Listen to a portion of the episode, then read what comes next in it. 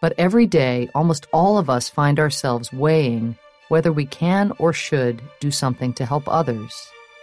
We decide on issues large and small whether we will be bystanders or upstanders.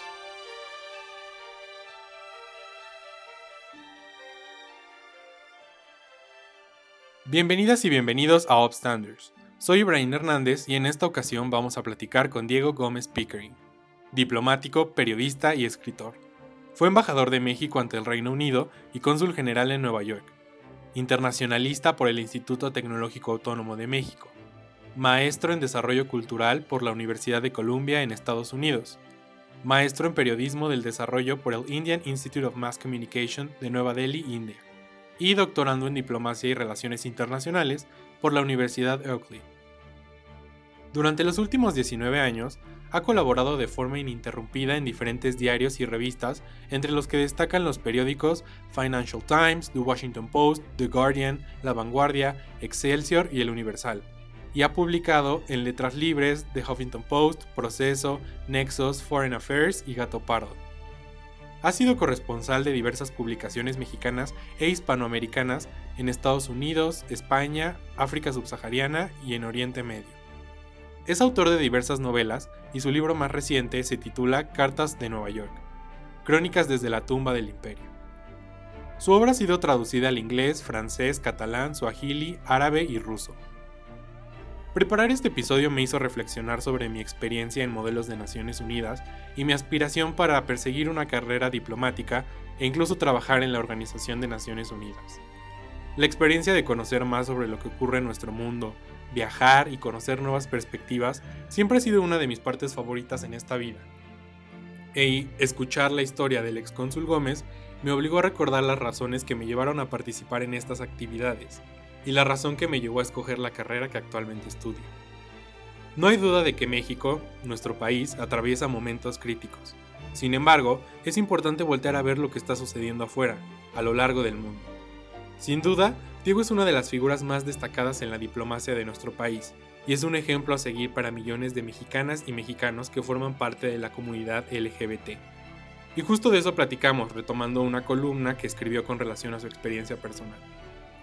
Por último, algo que también disfruté mucho de producir este episodio es que mientras más conocía la trayectoria de Diego, encontraba más y más formas de ligar la experiencia de Samantha Power, la inspiración de este podcast, con los temas en los que nuestro Upstander abordará a lo largo de esta conversación. Así que sin más preámbulo, los dejo con Diego Gómez Pickering.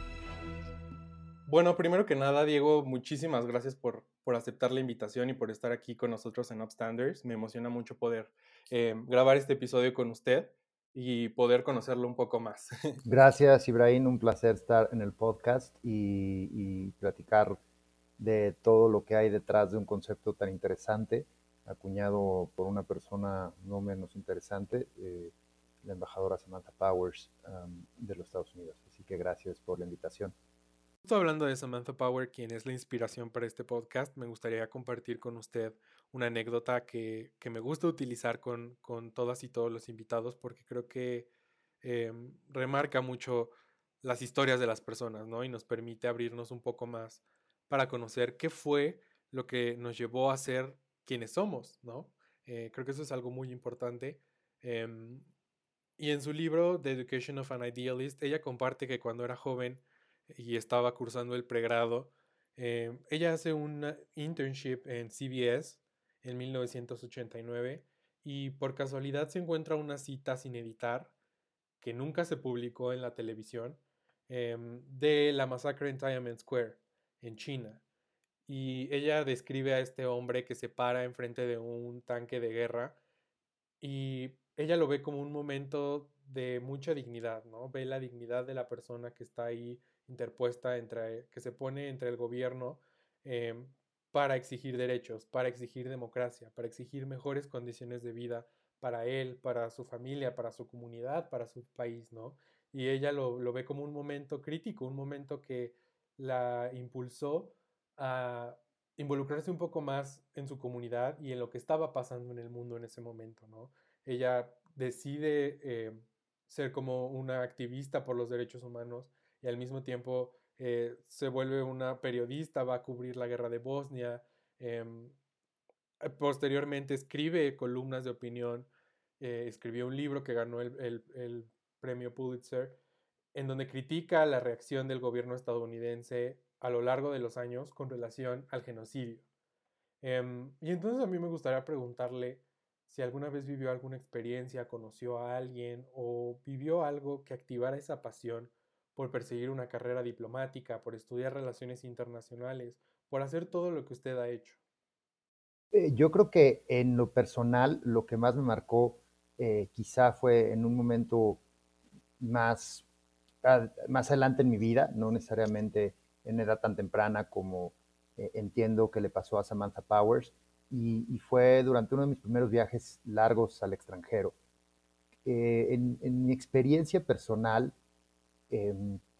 como mexicanos, pero bueno, como americanos o irlandeses, independientemente de nuestra nacionalidad, muchas veces nos cuesta trabajo conectar con eh, el entorno más allá de nuestra cotidianeidad. E incluso dentro de nuestra cotidianeidad eh, vemos muchas cosas como normales, ¿no? Si hablamos en, el caso de México, por ejemplo, eh, y, como es mi,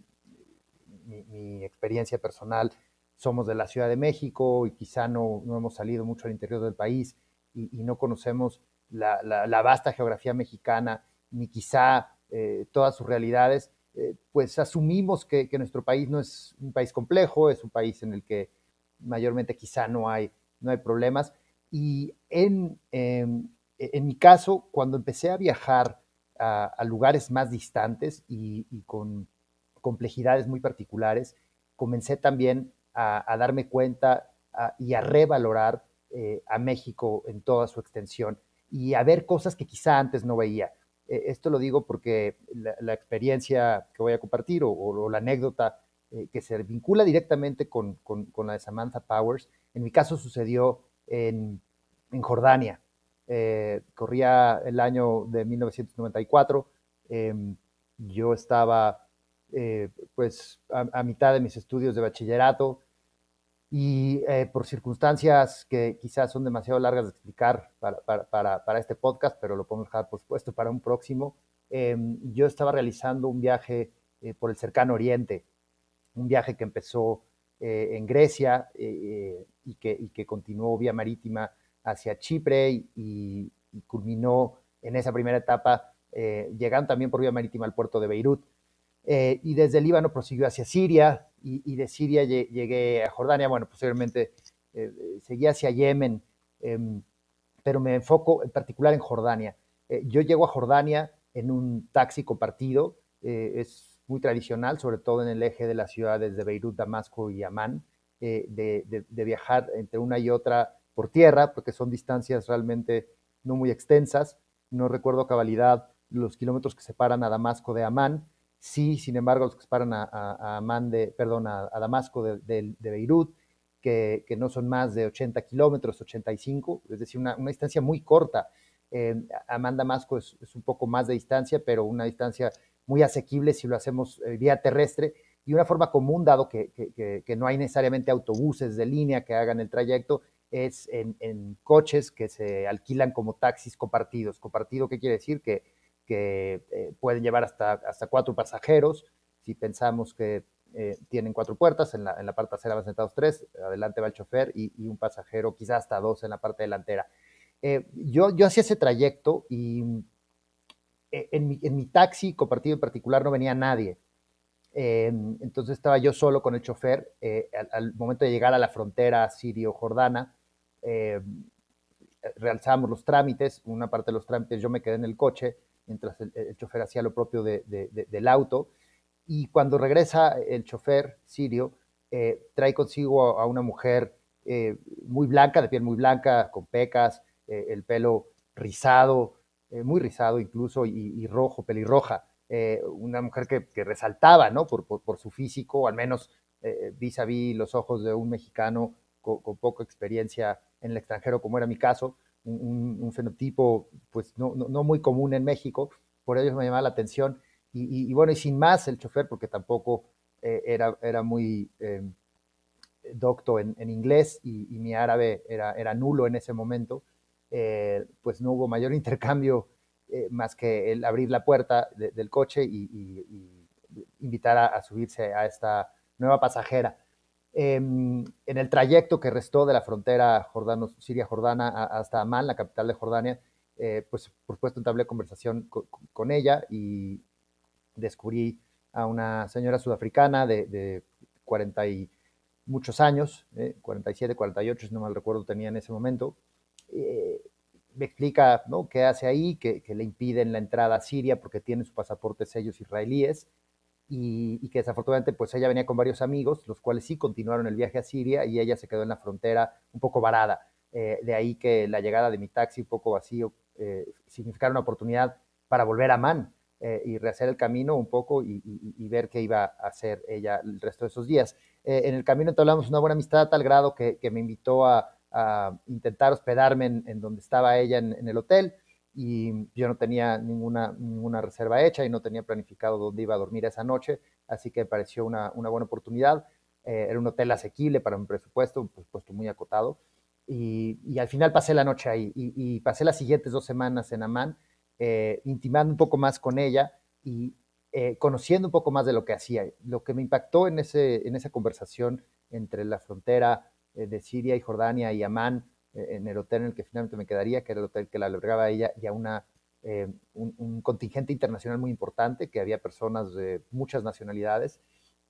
El propósito de su estadía ahí era participar en un ejercicio que convocó Naciones Unidas para entender en qué punto se encontraba el conflicto israelí-palestino. E, e, este ejercicio, esta especie de, de, de en el que participaban expertos de todas las disciplinas. Mi amiga sudafricana era odontóloga, de hecho, una profesión que pocas veces vinculamos con, con el internacionalismo, y, había arquitectos, había abogados, había funcionarios públicos, había eh, deportistas inclusive, como digo, de todos bagajes, de todos colores, de todos sabores. Eh, y, el propósito era darles a conocer de primera mano eh, en qué consistía el, conflicto árabe-palestino y en qué punto estaba, perdón, palestino-israelí. Eh, a mí me sonó todo ello eh, en ese 1994 eh, como algo muy, muy ajeno, pero muy interesante, algo, algo que, me, que me llamaba la atención. Y a invitación expresa de, de, mi recién hecha amiga sudafricana, participé en la medida en que me lo permitieron los organizadores, en este caso la Oficina de Naciones Unidas en Jordania, en algunas de las sesiones. Y la sesión primera a la que fui, y quizá la que recuerdo a la perfección hasta el día de hoy, tantos años después, era una en la que participaban aldeanos palestinos de, un, pueblo en Cisjordania, en los territorios ocupados, en una conversación con em, judíos eh, de un asentamiento israelí establecido ahí mismo en los territorios ocupados. Eh, fue un,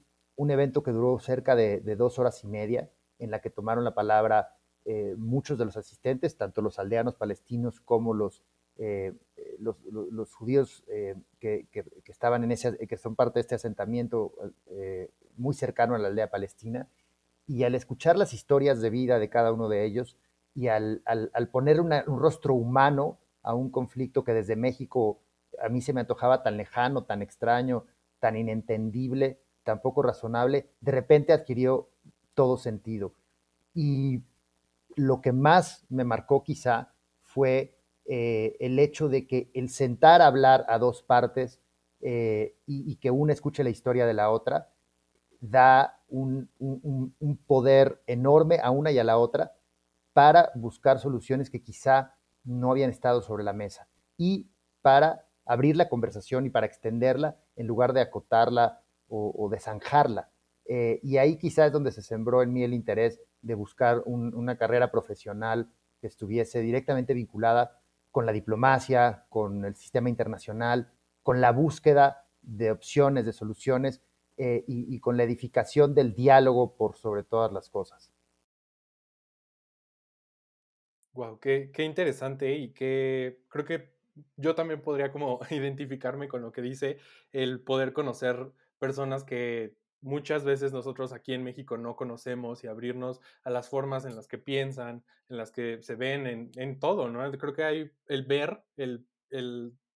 buscar como la descripción de todo el entorno en el que estamos, creo que forma parte fundamental de nuestro crecimiento. Em, y, y me gustaría preguntarle si justamente esa forma de, viajar, de conocer nuevos lugares, de abrirse a nuevas experiencias, eh, fue algo que, también lo motivó a escribir, porque también hay que recordarle a la audiencia que usted es autor de, diversos libros em, que, han sido em,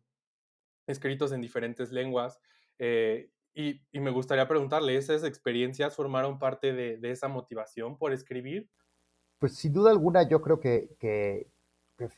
que, todas las experiencias directamente las vinculadas con el ámbito internacional como las más vinculadas con, con, con, la vida diaria y, y, con el quehacer y con, ¿no? con, lo, lo, más mundano, eh, siempre me han motivado a tomar la pluma y, abrir el cuaderno o el diario, o ¿no? en, épocas mucho más recientes, eh, abrir el ordenador o la computadora y, tomar nota, porque es un ejercicio quizá inútil hasta cierto punto de, marcar esos, esos momentos de la historia personal o de la historia internacional de la que he sido testigo. Es una manera de, de asirlos con fuerza con el deseo de, que duren para siempre, ¿no? Y al ponerlos por escrito, pues eh, el propósito un poco es ese, aunque, aunque por supuesto no queda más que, que, una letra em, sobre una página y, que no necesariamente relata o enmarca o recoge todo lo que vivencialmente uno, uno, experimenta, pero es un esfuerzo, eh, creo, de lo más completo posible por, por dar a, esos momentos que han sido parte de mi vida, sobre todo en el ámbito internacional, pero también de nuevo en lo personal, un poco de eternidad, de hacerlos eternos de alguna manera, de no olvidarlos. Y, justo hablando de, esta experiencia de, haber hecho periodismo, de escribir y al mismo tiempo estar en la diplomacia, eh, se me vino a la mente esta parte en el libro en el, que el embajador habla eh, de su experiencia Em, siendo periodista. Ella en 1993 se va a Bosnia a reportar lo que estaba pasando e-, en la guerra allá. Em, y a partir de esto escribe un libro en el que critica de una forma rotunda la respuesta de Estados Unidos al genocidio a lo largo de la historia.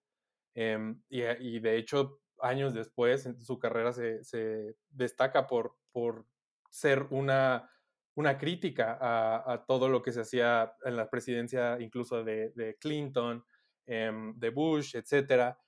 Y años después ella se encuentra siendo representante de Estados Unidos en la Organización de Naciones Unidas y reflexiona sobre cómo esta dualidad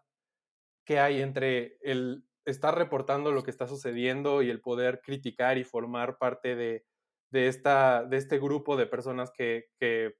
pues dar retroalimentación o crítica al gobierno y el estar frente a un puesto de liderazgo representando no solamente a una administración, en este caso la administración de Obama, eh, pero a un, a un gobierno y a un país entero, ¿no? Y, es un país, pues es Estados Unidos, es, es el host de, la Organización de Naciones Unidas en Nueva York. Em, y encuentra estas experiencias que, que, le van haciendo reflexionar cada vez más, ¿no? Ella en un momento tuitea sobre Oswaldo Payá, que era un eh, em, activista en, en Cuba, eh, y recuerda que el embajador mexicano de ese entonces se le acerca y le dice, pues tienes que decidir entre ser, si vas a querer ser activista o vas a querer ser diplomática, ¿no? No puede ser los dos. Eh, o otro en donde ella muestra como su soft power, eh, invitando al embajador ruso y a otros embajadores de países que normalmente eh, tienen eh, leyes o actitudes en contra de la comunidad LGBT y los lleva a ver una obra en Broadway sobre, es, la autobiografía de una, de una escritora lesbiana, se llama Phone Home, el musical. Y a mí me gustaría preguntarle, ¿alguna vez tuvo que lidiar con ese dualismo entre el querer hacer algo o decir algo y el deber que, uno tiene al momento de ser diplomático. Yo creo que la diplomacia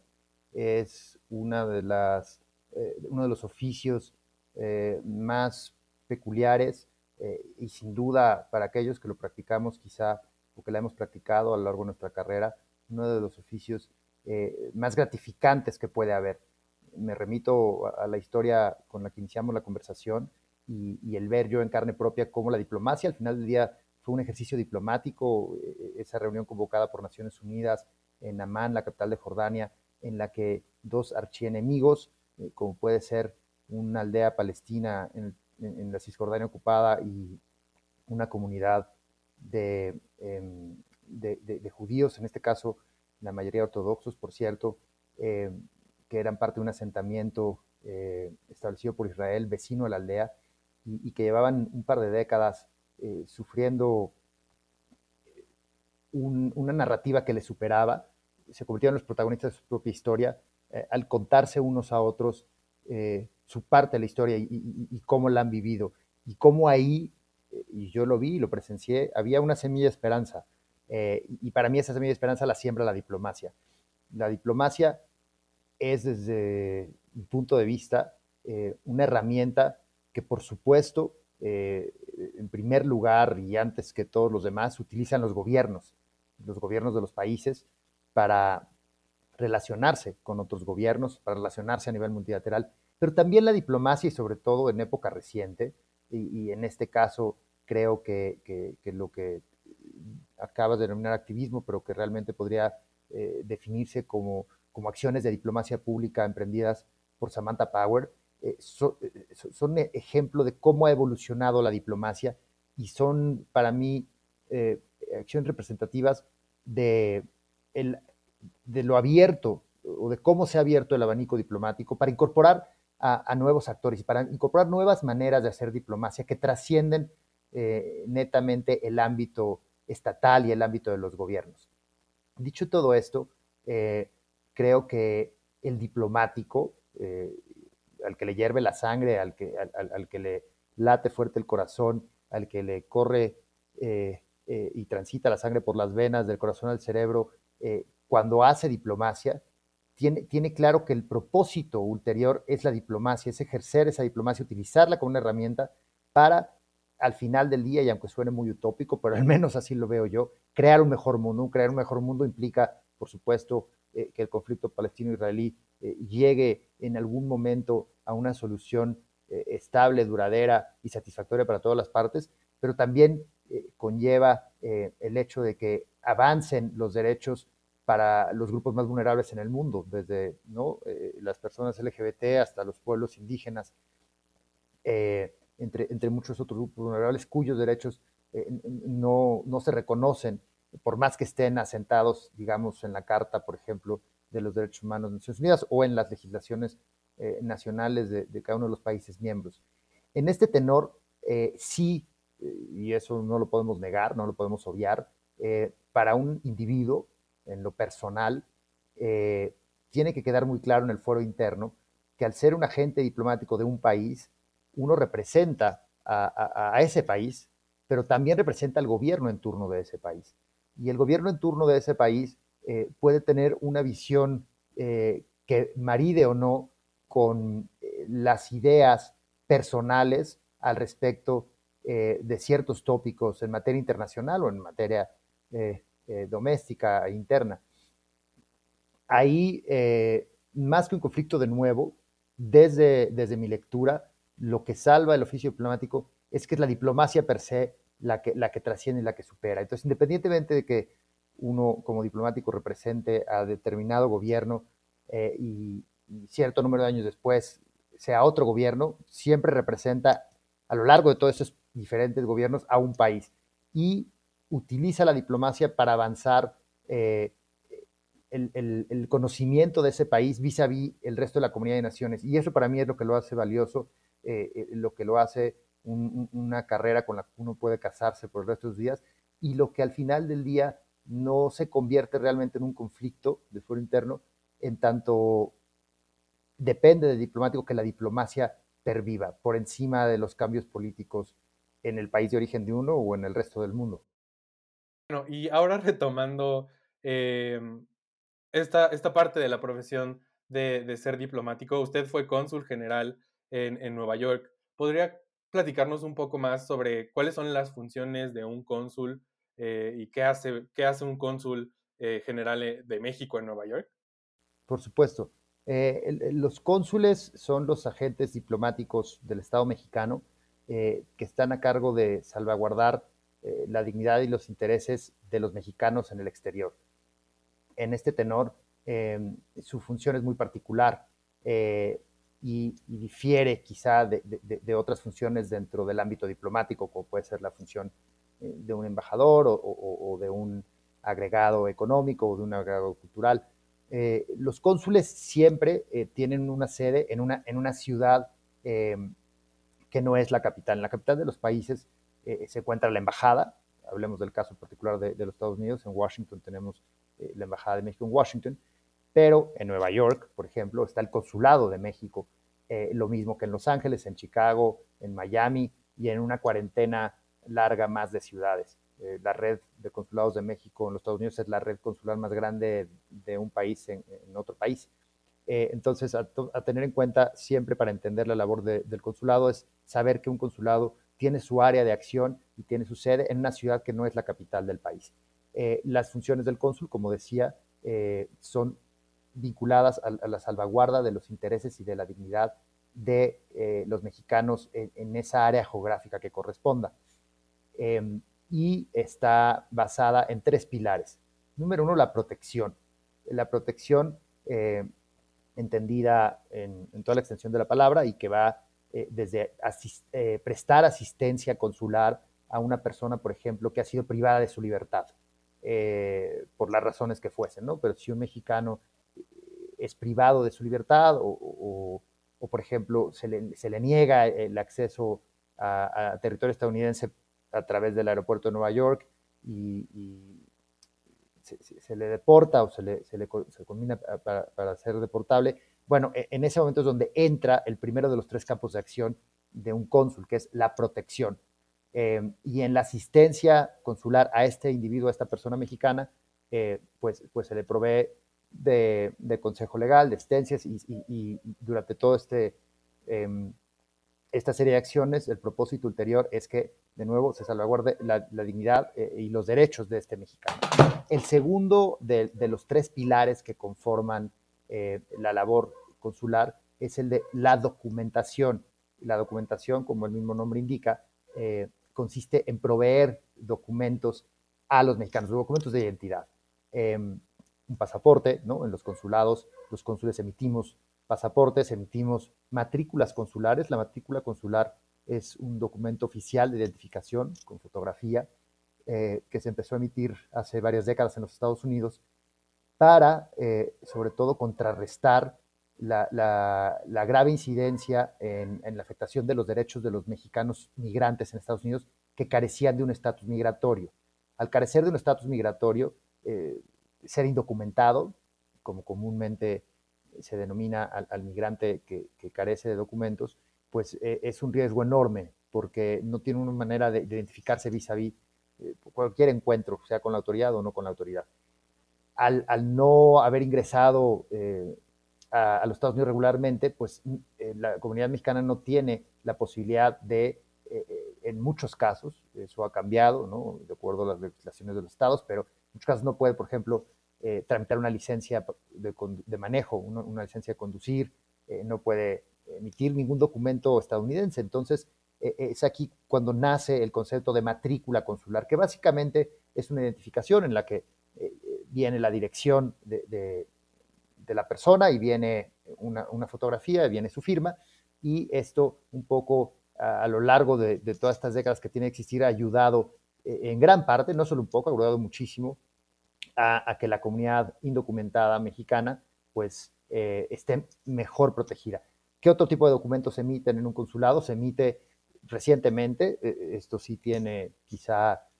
cuatro o cinco años a lo mucho, eh, se tramita la credencial para votar, no exactamente en el consulado, el consulado hace las veces de, mensajero, recibe, recaba la documentación requerida por el INE, la envía a México, eh, eh, el INE la procesa, eh, el INE emite una resolución sobre si esa credencial para votar es, se, puede, se puede otorgar o no, y la emite y la envía al consulado, y el consulado a su vez es la que le entrega al interesado. Pero también hay, hay una otra serie importante de documentación vinculada con los ejercicios notariales, el poder notarial. Todo cónsul de México tiene la facultad de erigirse como notario. Ante un notario, ¿qué podemos hacer dentro del territorio nacional? Pues podemos casarnos, por ende los cónsules tienen la facultad de casar a los mexicanos, emitir un acta de matrimonio, emitir actas de defunción, emitir, em, em, perdón, eso es más bien certificar la muerte porque el acta de defunción per se la, emite eh, la autoridad, en este caso estadounidense, a partir de la cual ya, entregada al Consulado de México, el Consulado de México puede proceder a hacer la tramitación para que el cuerpo sea repatriado a nuestro país. eso sí se hace la repatriación con la documentación apropiada del cuerpo o de las cenizas. Eh, se pueden llevar a cabo poderes, todo tipo de poderes notariales, ¿no? Si yo quiero hacer un poder de compraventa, eh, un poder general, eso se hace también ante el cónsul, ante el consulado. Y, eh, importantísimo, se registran los nacimientos. un, un, mexicano, incluso nacido fuera del territorio nacional, pues tiene derecho a, la nacionalidad mexicana si es que su padre o, y o su madre son, son mexicanos. Entonces los registros de nacimiento también se, se, levantan en los consulados de México. Entonces este es el segundo pilar de la labor consular. Hablamos de la protección fundamental, la segunda la documentación. Para mexicanos y eh, antes de, de, terminar este segundo pilar y, de que se me olvide, también se documenta a extranjeros en, en un consulado y un cónsul documenta a extranjeros. ¿De qué manera? Pues sobre todo otorgando visas o básicamente otorgando visas. Cualquier extranjero que quiera venir a nuestro país y eh, sea como, turista, si, si, eh, así es estipulado, tal vez requiere una visa de turista. Eh, los americanos o los estadounidenses no requieren una visa de turista, pero sí requieren una visa si quieren venir a hacer una estadía académica, una estadía de investigación, si quieren venir a trabajar a México en caso de que tengan una oferta laboral. Entonces se, procesa, se emite esa visa eh, en un consulado y se otorga al extranjero. Entonces, el segundo pilar, documentación, primero, protección, y el tercer y último pilar de la labor consular eh, es la relación con la comunidad, son los servicios eh, comunitarios en general, y es la relación que establece el consulado con los diferentes liderazgos de la comunidad mexicana que habitan en, esa parte, en esa circunscripción, en este caso Nueva York. y incluye una gran gama de, servicios, por mencionar solo algunos, eh, la asistencia en materia de salud, hay clínicas de salud, se realizan pruebas, por ejemplo, de VIH, eh, se realizan pruebas eh, de diferentes tipos de cánceres, incluso incluidos, perdón, el cáncer de mama o el cáncer, em, el virus del papiloma humano. Em, se, realiza en este último año y medio también asistencia en materia de vacunación, se han realizado jornadas de vacunación incluso en varios consulados mexicanos. Hay eh, servicios educativos, eh, hay un sistema de becas eh, muy reconocido, muy premiado, muy celebrado y por supuesto desde el punto de vista también muy característico de, la labor consular mexicana. son becas que se otorgan a mexicanos que residen en, en este caso en los Estados Unidos para poder culminar sus estudios universitarios o para poder certificarse eh, en, algún oficio, em, se recibe asesoría financiera, hay talleres sobre, sobre eh, cómo manejar las finanzas, cómo, cómo empezar un pequeño negocio, cómo abrir una pyme. Es decir, una gama de servicios enorme que, engloba este tercer pilar de la labor consular, que es eh, la relación y el trabajo con las comunidades, con los liderazgos comunitarios, y que pasa por la salud, por la educación, em, por, lo financiero, Claro, creo que esto, eh, esta descripción que nos da engloba muy bien eh, la relación que hay entre nuestros países, ¿no? Entre México y Estados Unidos, que va muchísimo más allá de lo geográfico. Creo que es una relación que, es, que va mucho más allá. Em, y, ahorita que lo estaba comentando sobre los, las labores notariales que usted hace, me parece que usted fue,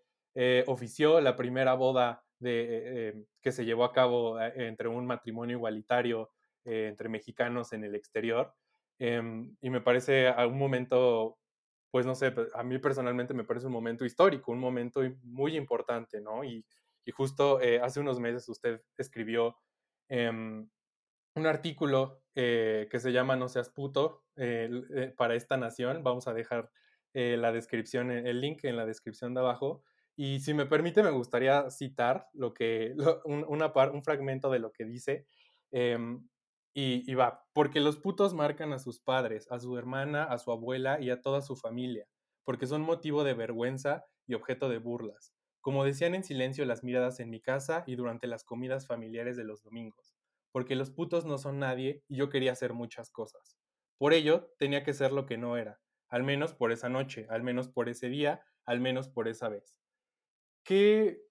qué lo motivó a escribir esta, esta columna que me parece muy personal y que al, al mismo tiempo me parece muy necesaria, sobre todo aquí en México, ¿no? Eh, en Estados Unidos, por ejemplo, eh, los jóvenes tienen como esta idea en, en la política eh, y a estas figuras recientes que, que, que, se, que figuran, ¿no? Pete Buttigieg, Karine Jean-Pierre, ¿no? Que están ahorita en la administración de Joe Biden. pero aquí en México aún nos falta ver ese tipo de figuras, ¿no? Que representen a nuestro gobierno y usted formó parte de, de, ellas cuando, cuando fue diplomático, y, cuando fue cónsul, embajador. Entonces, ¿qué significa para usted haber escrito esto y qué lo motivó a, hacerlo? Bueno, yo creo que,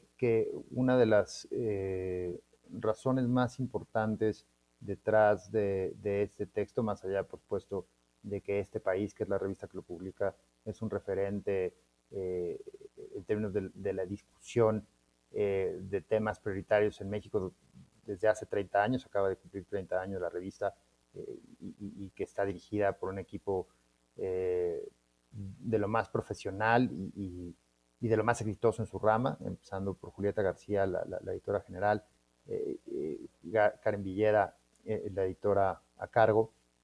es, y que respondió, como decía, a una invitación de, ese equipo editorial de este país para, para que formara parte de un nuevo espacio que abrieron eh, hace algunos meses eh, eh, en los que se abordan temáticas LGBT. la razón detrás del, texto es lo, que mencionabas tú hace un momento en, la pregunta misma, y es la visibilidad. creo que hay muchos temas que carecen de, visibilidad en, el mundo en general eh, en nuestro país, o que quizá han, han, logrado cierta visibilidad, pero que dicha visibilidad se ve cada vez más comprometida por eh, el incremento eh, de, de, narrativas y de retóricas que parten de extremismos ideológicos en lo político, tanto de la izquierda como de derecha, que intentan desandar un camino ya andado y que es fundamental para que grupos vulnerables dentro de, de la población pues puedan ver efectivamente respetados sus derechos. Y este es el caso, por supuesto, del colectivo eh, LGBT. Eh, y visibilidad porque es importante. Es importante, uno, para, para, garantizar que lo que se ha avanzado en materia de derechos eh, no se pierda y, el, ejercicio de un derecho no solo está, o el respeto de un derecho radica en que esté escrito en una ley, sino que esa ley se haga efectiva y que es, que es lo que realmente no sucede. Eh, no solo para que esto continúe y se fortalezca y, continúen haciéndose las reformas legales necesarias para garantizar muchas cosas, desde el hecho de que las personas eh, trans puedan eh, acceder a documentación que, refleje su identidad de género, es una cosa que a la fecha pues no es posible en gran parte del territorio nacional y mucho menos en, los consulados mexicanos en los Estados Unidos. No solo es para seguir avanzando en ese camino, sino la visibilidad es importante porque es eh, una manera en que las futuras generaciones pueden verse reflejadas eh, hacia adelante. Es decir, si un niño, una niña, un adolescente que desee desempeñarse en la diplomacia eh, o en la política o, en la función pública o en cualquier ámbito, ¿no? aquí, por supuesto, por ejemplo, hay grandes tabúes todavía dentro del medio deportivo, ¿no? En el ámbito deportivo en México, quizás, también en otros países, pero dentro de cualquier hábito que se dé cuenta que puede hacerlo, que puede aspirar a hacerlo, eh, sin renunciar a su identidad de género, sexual, eh, cultural. Eh, la visibilidad es importante y, la, visibilidad de nuestro país definitivamente tiene todavía mucho por, avanzar en términos del colectivo LGBT. Claro, por supuesto. Y, se me viene a la mente una reflexión que Ruth Bader Ginsburg hacía, ¿no? Eh, e, ella creía que las leyes, por supuesto, que eran importantes, pero si al final la cultura y la forma en la que pensamos no cambia, pues al final del día no, no sirve de nada, ¿no? Em, pasando a otro tema, usted, el último libro que escribió eh, se titula Cartas de Nueva York, Crónicas desde la tumba del imperio. Eh, ¿Podría contarnos un poco más sobre, sobre de qué trata este libro? Y yo he visto que le preguntan muchísimo sobre eh, crónicas desde la tumba del imperio. Y usted habla sobre esta, esta nación en decadencia, en, eh, que ha tenido muchos cambios durante estos últimos años. ¿Podría hablarnos un poco más sobre esto? bueno, el libro nace de, de una infatuación que, que, yo en lo personal, pero quizá muchos de nosotros hemos tenido con Nueva York. Nueva York es una ciudad eh, que conocemos desde pequeños, ¿no? A través del cine, a través de la literatura, a través de la música. Eh, sus imágenes son icónicas, desde el, funesto accidente del 11 de septiembre de 2001 con las Torres Gemelas derrumbándose tras el impacto de dos aviones, hasta la Estatua de Libertad o el puente de Brooklyn, eh, por no hablar de Central Park, o, la forma muy particular de la isla de Manhattan, son, imágenes que tenemos prácticamente grabadas en, nuestro cerebro. Eh, son un chip con el, que, con el que todos crecemos, distintamente de que hayamos estado o no físicamente en la ciudad. Es una ciudad que sentimos propia. Y sorpresivamente es una ciudad muy mexicana, una ciudad en la que se habla español desde el siglo XVII, una ciudad en la que hay 6 millones de hispanohablantes, en la que los mexicanos eh, forman eh, una cierta parte de ello, básicamente un millón y medio de mexicanos ahí, una ciudad que se ha construido sobre la base de la migración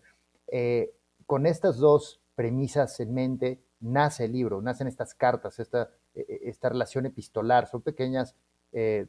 epístolas escritas a, personajes, a, lugares, a situaciones de Nueva York durante un periodo muy particular, que fue la presidencia de Donald Trump, del año 2016 al año 2020. Eh, las cartas se leen en sentido inverso. La primera de ellas data de, marzo de 2020, cuando eh, la pandemia toca las puertas de los Estados Unidos y, prácticamente deshace eh, el tejido social de Nueva York. Nueva York a la fecha no, no, no, se ha levantado todavía eh, de, ese grave impacto eh, en términos de pérdidas de vidas humanas, por no hablar de lo económico. La, la, primera carta de marzo de 2020 narra la construcción de esa especie de hospital militar en uno de, los descampados de Central Park y, y, a leerla huele un poco eh, o, se percibe solo era muerte, que, realmente fue devastador en, los cinco grandes barrios de la ciudad. Y de ahí, eh, paulatinamente, vamos hacia atrás, hacia el 2016, con el lanzamiento eh, de, la campaña Donald Trump y esas arengas en contra de los mexicanos, a, quienes tildaba o no tildaba De, violadores y de malos hombres. son cuatro años muy peculiares para la historia del mundo, nadie lo puede negar y cuatro años que pasaron factura de cierta manera a, la capital del mundo, Nueva York, en muchos sentidos, y sobre todo en el siglo XX y, los inicios del XXI, fue, quizá aún es, una capital del mundo. No, no, no por nada está ahí, lo mencionábamos al inicio, la sede de Naciones Unidas. Entonces, estas cartas eh, tratan de reflejar lo que pasó en, en, Nueva York en estos cuatro años desde una perspectiva en español, hispana, migrante, mexicana, eh, dando al, lector la oportunidad de adentrarse en esa Nueva York tan desconocida para nosotros, esa Nueva York que es la del Estatua de la Libertad, que es la del puente de Brooklyn, pero es una Nueva York que come eh, tamales los domingos, que come eh, mole, mole, blanco eh, en días de fiesta en el Bronx, una Nueva York que habla con español mexicano. entonces,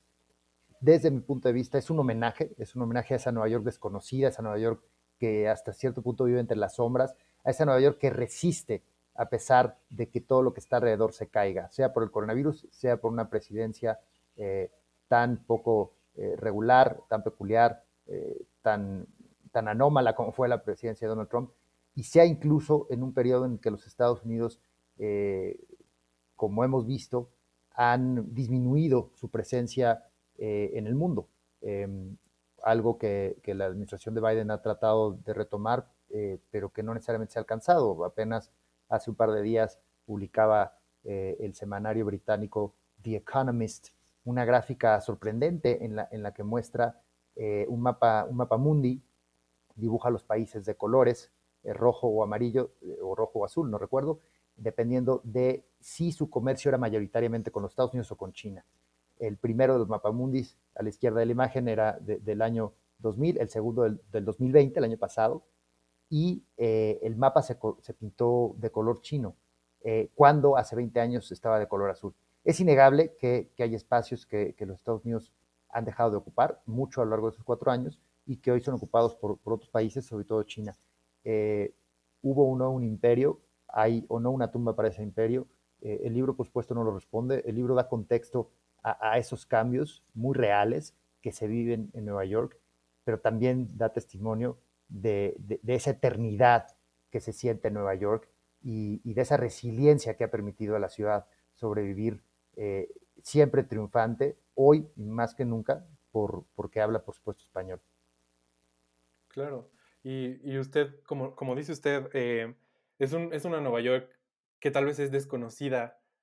conocida y desconocida al mismo tiempo, ¿no? Eh, a mí personalmente esa ciudad es muy especial para mí. Desde, desde niño he tenido una conexión muy eh, pues cercana con el teatro, con los musicales, con Broadway y esa, esa, esa comunidad. Em, pero también habla de cosas que, que no nos damos cuenta, ¿no? Es, es la Nueva York de Ellis Island, eh, es la Nueva York de los inmigrantes que llegaron a, esa ciudad a trabajar y a, conseguir mejores eh, condiciones de vida, pero también es el Nueva York de comunidades conservadoras y eso es algo que,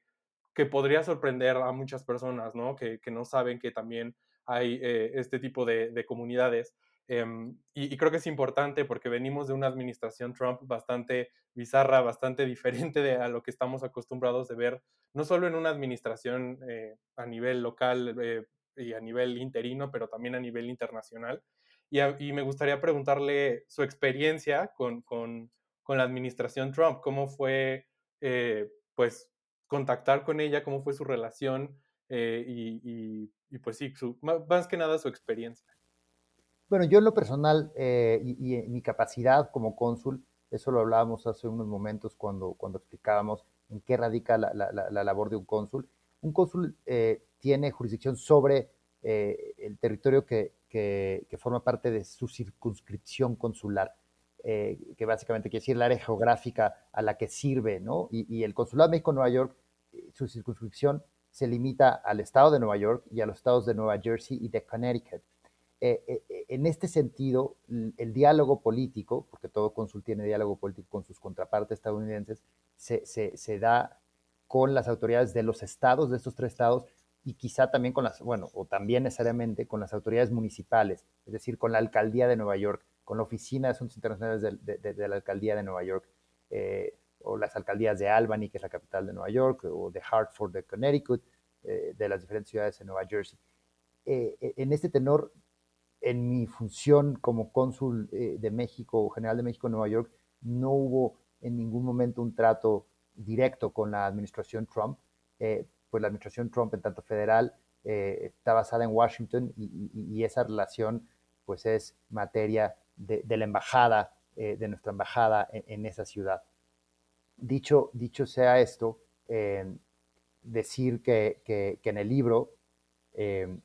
hay sí recogidas algunas anécdotas eh, de, mi experiencia, no en lo profesional, en, el ámbito simplemente de un mexicano viviendo en Nueva York durante la administración Trump. Uno, con grupos extremadamente conservadores, racistas, xenófobos eh, y, violentos contra, contra los mexicanos o los hablantes español, y también con la familia Trump, pues la familia Trump es neoyorquina, eso no lo podemos olvidar. Eh, uno paseando por Manhattan en esos años, del 2016 al, 2020, también incluso ahora, supongo, eh, podía toparse muy fácilmente con Ivanka Trump o, con Jared Kushner, su esposo, quien además fue alto consejero de, Donald Trump durante, durante bastante tiempo en, ciertos asuntos, incluido el tema eh, de, Israel y Palestina, eh, con, con, Melania Trump o, con el mismo Donald Trump. Ah, en el libro se recogen algunas de esas anécdotas eh, que, no dejan de sorprender, para bien o para mal, pero, pero en lo profesional no tuve eh, la, responsabilidad en ningún momento de dialogar con la administración Trump y sí la fortuna de hacerlo con las administraciones locales eh, de estos tres estados, de Nueva York, Nueva Jersey y Connecticut, y que fue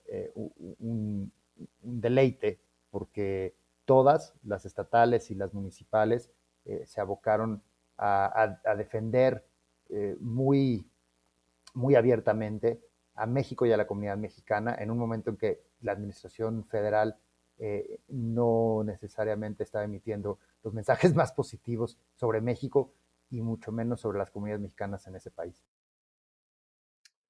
Eh, ya para terminar,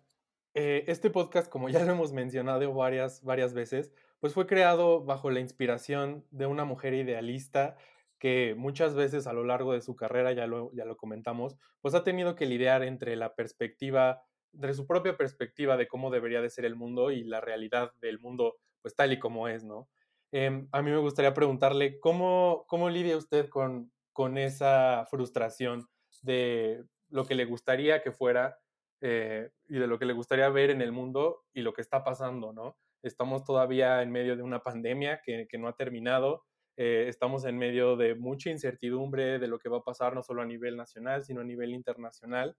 Eh, y por último, ¿qué, ¿qué consejo le daría a las y los jóvenes que nos están escuchando y que les gustaría perseguir una carrera diplomática o entrar al servicio exterior mexicano?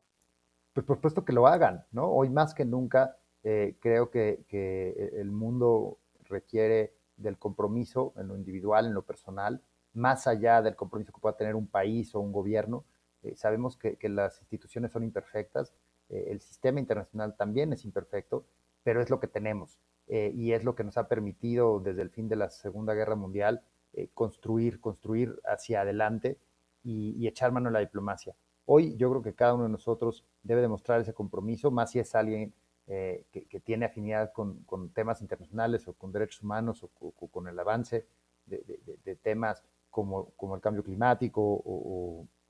como los derechos de las minorías, que adquiere ese compromiso personal y que si tiene la inquietud, que lo haga. Por supuesto que, invitaría a todos a estar atentos, sobre todo ¿no? eh, aquellos que estén terminando la carrera eh, o, o, quizá lleven algunos años ya trabajando, pero, pero siempre han pensado en, la diplomacia, en estar pendientes de, del, del, anuncio que seguro será pronto, porque ya llevamos prácticamente tres años sin ello, entonces será inminente un anuncio por parte de, de, la Secretaría de Relaciones Exteriores a través del Instituto Matías Romero, que es la Academia Diplomática Mexicana, para, para, para, nuevos ingresos, para una nueva generación de diplomáticos mexicanos. Y, y eh, la otra invitación sería siempre pues estar atentos, ¿no? Creo que el contexto de la pandemia, eh, del cambio climático de, y, y, bueno, del crimen organizado y de, y de, tantas cosas tan preocupantes que hay eh, en nuestro entorno, no, no, nos, obliga, por un lado, a no vernos el ombligo. ¿Qué quiero decir con no vernos el ombligo? A no encerrarnos solo en, lo que pasa aquí y en lo que pasa a nuestro alrededor. Eh, estar siempre también muy presentes, eh, o muy conscientes, perdón, de lo que sucede alrededor del mundo. ¿no? Hay, una guerra eh, terrible, prácticamente guerra civil en Etiopía, en la que hay una especie hoy de exterminio a través de la hambruna, o al menos así lo ha identificado Naciones Unidas en la región del Tigray, por no hablar de la continua guerra en Yemen o en Siria, y de realidades muy, difíciles en, el África subsahariana con el tema de la migración, o, en Europa con el tema de, Polonia y Hungría, por ejemplo, y, en, otros países europeos con la irrupción de partidos de, extrema derecha. Creo que, que, que, el empaparnos de esa realidad internacional y en el hacerla propia y, y en también en alzar la voz y en verbalizarla, no, no, no estamos renunciando en ningún momento ni en ningún sentido a no reconocer lo que pasa en México, porque al final del día eh, el mundo está interconectado, nos guste o no, eh, podamos estar eh, a favor o en contra de los resultados de la globalización, podemos discutir largo y tendido de, de qué, ha, qué, ha, habido bueno en ello y qué, qué, ha habido de malo, pero lo que no podemos negar es que es un hecho, vivimos en un mundo interconectado y globalizado, eh, en el que lo que sucede aquí tiene un efecto allá, y, en el que no podemos solo concebir lo que nos está pasando a nosotros, sino tenemos que eh, contextualizar eso que nos está pasando a nosotros en lo que está pasando alrededor del mundo y denunciar lo uno con lo otro, comprometernos eh, con lo uno y con lo otro y trabajar eh, en lo uno y en lo otro. Y qué mejor que hacerlo si nos interesa el ámbito internacional que a través de la diplomacia. Claro, con, totalmente de acuerdo y creo que eso justamente va con, con esta frase que dice Samantha Power, ¿no? Que todos podemos eh, sin importar nuestro origen ni quién seamos, podemos irnos de ser bystanders a estar sentados y ver lo que sucede, a ser upstanders, a, actuar y hacer algo a favor de las personas y nuestra comunidad. Eh, ya, ahora sí, para terminar, nuestra última sección se llama la recomendación y pues es justo eso, ¿no? eh, nos gustaría escuchar alguna recomendación que usted tenga, eh, ya sea un libro, un artículo, un podcast, alguna organización que le guste, lo que sea, para que la comunidad y la audiencia pues pueda conectar un poco más con usted y conocerlo un poco más. Por supuesto. Eh, yo recomendaría dos cosas. Uno, que, compren mi último libro, Cartas de Nueva York, Crónicas de la tumba del imperio, lo edita Taurus. lo pueden encontrar en versión eh, electrónica, en versión física, lo prologa la gran escritora mexicana residente en Nueva York, Carmen Boullosa, y, en verdad es un deleite, un libro que se lee muy fácil y un libro que les transporta a Nueva York, eh, que, hoy en tiempos de pandemia no es tan fácil visitar, así que si andan em, queriendo unas buenas vacaciones y, un buen fin de semana en, esa La Gran Manzana, échense un clavado, Cartas de Nueva York, muy fácil de conseguir eh, en, todas las plataformas y en su librería favorita. Y por otro lado, también recomendarles eh, que visiten una página web, bueno, que visiten un proyecto, el proyecto Javesha, un proyecto que nace hace prácticamente ocho años, un proyecto que conozco eh, muy de cerca, eh, no solo porque viví en Siria, sino porque también soy, parte de él y, muy honrosamente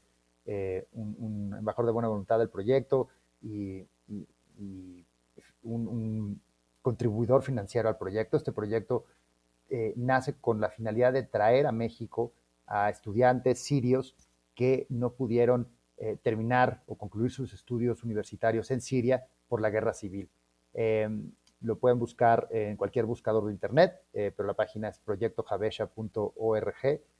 ahí viene más información al respecto, vienen maneras en las que se puede ayudar, en las que uno se puede sumar a este proyecto, que es un proyecto muy noble y, hoy, y, que hoy se ha abierto más allá de estudiantes sirios a estudiantes provenientes de zonas en conflicto, de países en guerra, que desafortunadamente no pueden eh, llevar a cabo sus estudios en sus lugares de origen y que requieren em, de, para hacerlo, pues ir a otros países. Y qué mejor que vengan a México, que conozcan México, que aprendan de México eh, y que México les dé esa oportunidad en la gran tradición que tenemos de, asilo eh, a, a, las personas perseguidas. Así que echen un ojo a Proyecto Javesha y compren cartas de Nueva York, léanlo y me dan su opinión. Diego, muchísimas gracias, eh, primero que nada, por haber participado en el podcast y por ser un upstander. Eh, creo que toda la audiencia puede eh, afirmarlo y, yo lo digo, este, eres una persona a la que admiro demasiado, entonces muchísimas gracias y pues nos vemos en el próximo episodio. Gracias. Gracias.